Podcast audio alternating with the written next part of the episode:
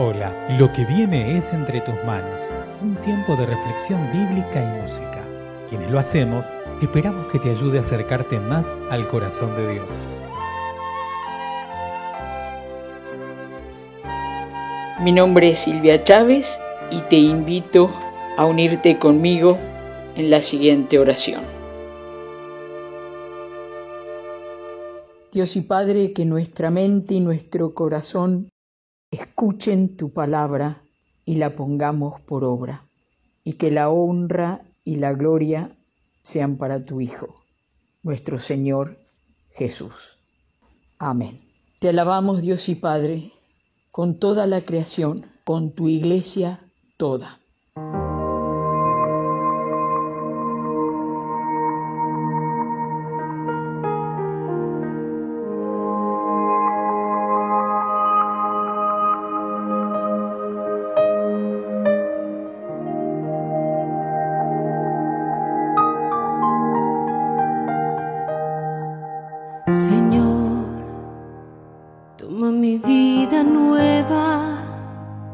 Antes de que la espera desgaste años en mí. Estoy dispuesto a lo que quieras, no importa lo que sea, tú llámame a servir. Llévame donde los hombres necesiten tus palabras necesiten mis ganas de vivir. Donde falte la esperanza, donde falte la alegría, simplemente por no saber de ti.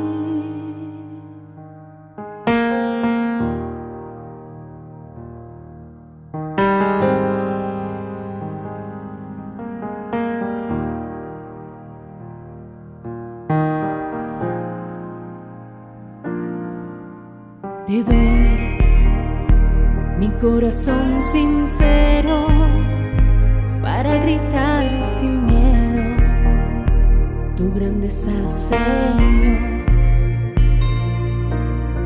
Tendré mis manos sin cansancio, tu historia entre mis labios y fuerza en la oración.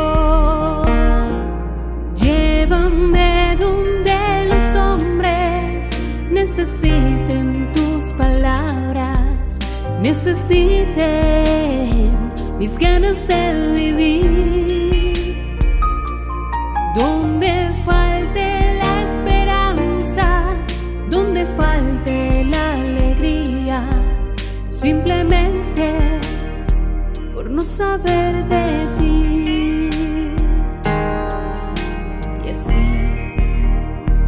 En cantando calles predicando lo bello que es tu. Señor, tengo alma misionera, condúceme a la tierra que tenga sed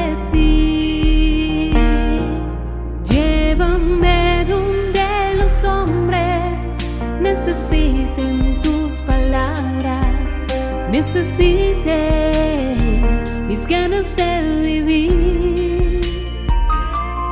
Donde falte la esperanza, donde falte la alegría, simplemente por no saber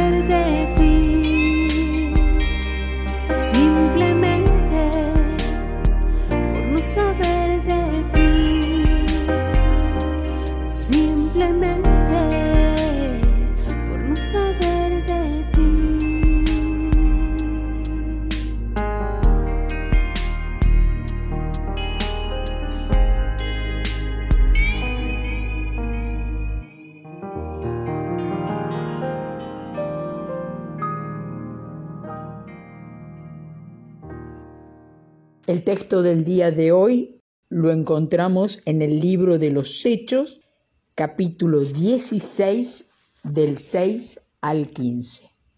Como el Espíritu Santo no les permitió anunciar el mensaje en la provincia de Asia, atravesaron la región de Frigia y Galicia y llegaron a la frontera de Misia. De allí pensaban entrar en la región de Bitinia, pero el Espíritu de Jesús no se los permitió. Así que, pasando de largo por Misia, bajaron al puerto de Troade. Allí Pablo tuvo de noche una visión. Vio a un hombre de la región de Macedonia que puesto de pie le rogaba, pasa a Macedonia y ayúdanos. En cuanto Pablo tuvo esa visión, preparamos el viaje a Macedonia, seguros de que Dios nos estaba llamando para anunciar allí la buena noticia. Nos embarcamos pues en Tróade y fuimos directamente a la isla de Samotracia y al día siguiente llegamos a Neápolis. De allí fuimos a Filipos, que es una colonia romana y una ciudad muy importante de esa parte de Macedonia. Allí estuvimos algunos días. El sábado salimos a las afueras de la ciudad, junto al río, donde pensamos que había un lugar de oración de los judíos. Nos sentamos y hablamos del Evangelio a las mujeres que se habían reunido. Una de ellas se llamaba Lidia, era de la ciudad de Tiatira y vendía telas finas de púrpura. A esta mujer que adoraba a Dios y que estaba escuchando, el Señor la movió a poner toda su atención en lo que Pablo decía. Fue bautizada junto con toda su familia y después nos rogó, si ustedes juzgan que de veras soy creyente en el Señor, vengan a alojarse en mi casa. Y nos obligó a quedarnos. ¿Quiénes son los protagonistas de esta historia que acabamos de escuchar? El Espíritu Santo, Espíritu de Jesús, un grupo de varones y al final Lidia, mujer de Teatira, comerciante que vivía en Filipos. El primer protagonista es el Espíritu Santo, el Espíritu de Jesús, llamado así, que es el que cierra puertas, los detiene a este grupo de varones y no les permite pasar a Asia. En dos oportunidades y en la tercera de noche, una visión en el sueño, Pablo ve a un varón que les ruega pidiendo ayuda. Pablo, Silas, Timoteo y probablemente ya Lucas el escritor del Evangelio y del libro de los Hechos, comienzan el segundo viaje misionero a territorio europeo. Interesante ver que es tres señales, en tres oportunidades, donde Dios cierra una puerta y abre otro camino. De Jerusalén a Roma. Primer viaje misionero en territorio europeo. Cuando Pablo comparte, cuando Pablo ve a este varón macedonio es cuando ahí están seguros, como que necesitaron confirmación y reconfirmación hacia dónde ir. Qué bueno es ver que estos varones de Dios también necesitaban que el Espíritu del Dios Altísimo les confirmara, no una, no dos, sino en tres oportunidades para estar seguro que la puerta que había que cruzar era hacia Europa, que el charco que había que cruzar era hacia Europa. Y así es que llegan a Filipos. Están unos días allí. No hay sinagoga en el lugar. Y seguramente les habrán dicho que había un grupo de mujeres que al lado del río se reunían los sábados para orar, para compartir. Pero hermano, hermana, ¿te acordás ¿Cuál es la visión que Pablo tuvo? La de un varón de Macedonia. Y en territorio europeo, ¿cuál es la primera persona que Pablo y el equipo encuentra deseosa de escuchar y de conocer? Porque Dios le había dicho que prestara atención a lo que Pablo decía. Una mujer, Lidia, comerciante de telas finas, de Tiatira, de Antioquía, de Asia, buscadora de Dios, hasta tal punto que movida por Dios, escucha atentamente y es así como ella y su familia es bautizada y abre su casa a Pablo y el equipo. Tiene que insistir, no voy a hipotetizar o pensar más de lo que el texto dice, pero seguramente cuatro varones judíos en la casa de una familia, pero ahí se quedan, ahí se quedan. Termina el capítulo después de varias situaciones difíciles diciendo que se encontraron otra vez en la casa de Lidia.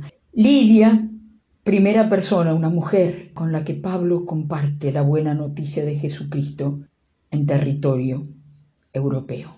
Hermano, hermana, tres protagonistas de esta historia. Un Espíritu Santo que moviliza, que desacomoda, incomoda, cierra puertas y abre otras. Un grupo de varones que les cuesta entender, lerdo de entendimiento, pero a la tercera, la vencida, entienden y obedecen, dispuestos, disponibles y van. Y una mujer, una familia, un grupo de mujeres que quieren conocer más de Dios. Que tu iglesia y la mía, que tu vida y la mía esté abierta a las incomodidades del Espíritu de Jesús, que nos quiere llevar a nuevas tierras, a nuevos barrios, a salir de la zona que conocemos e ir a territorios desconocidos, porque Él es el que guía, el que acompaña, el que sostiene. Y que vos y yo y la iglesia a la que pertenecemos pueda decir, como Pablo y sus amigos, ahora estamos seguros, ahora estamos seguras que Dios es el que nos envía. Seamos dóciles a los lugares que el Señor nos quiere llevar. Vayamos acompañados, acompañadas, y seamos sensibles, estemos con la mente y el corazón abiertos por las personas en las que Dios ya está trabajando, como Lidia, para incorporar a su familia y a su iglesia.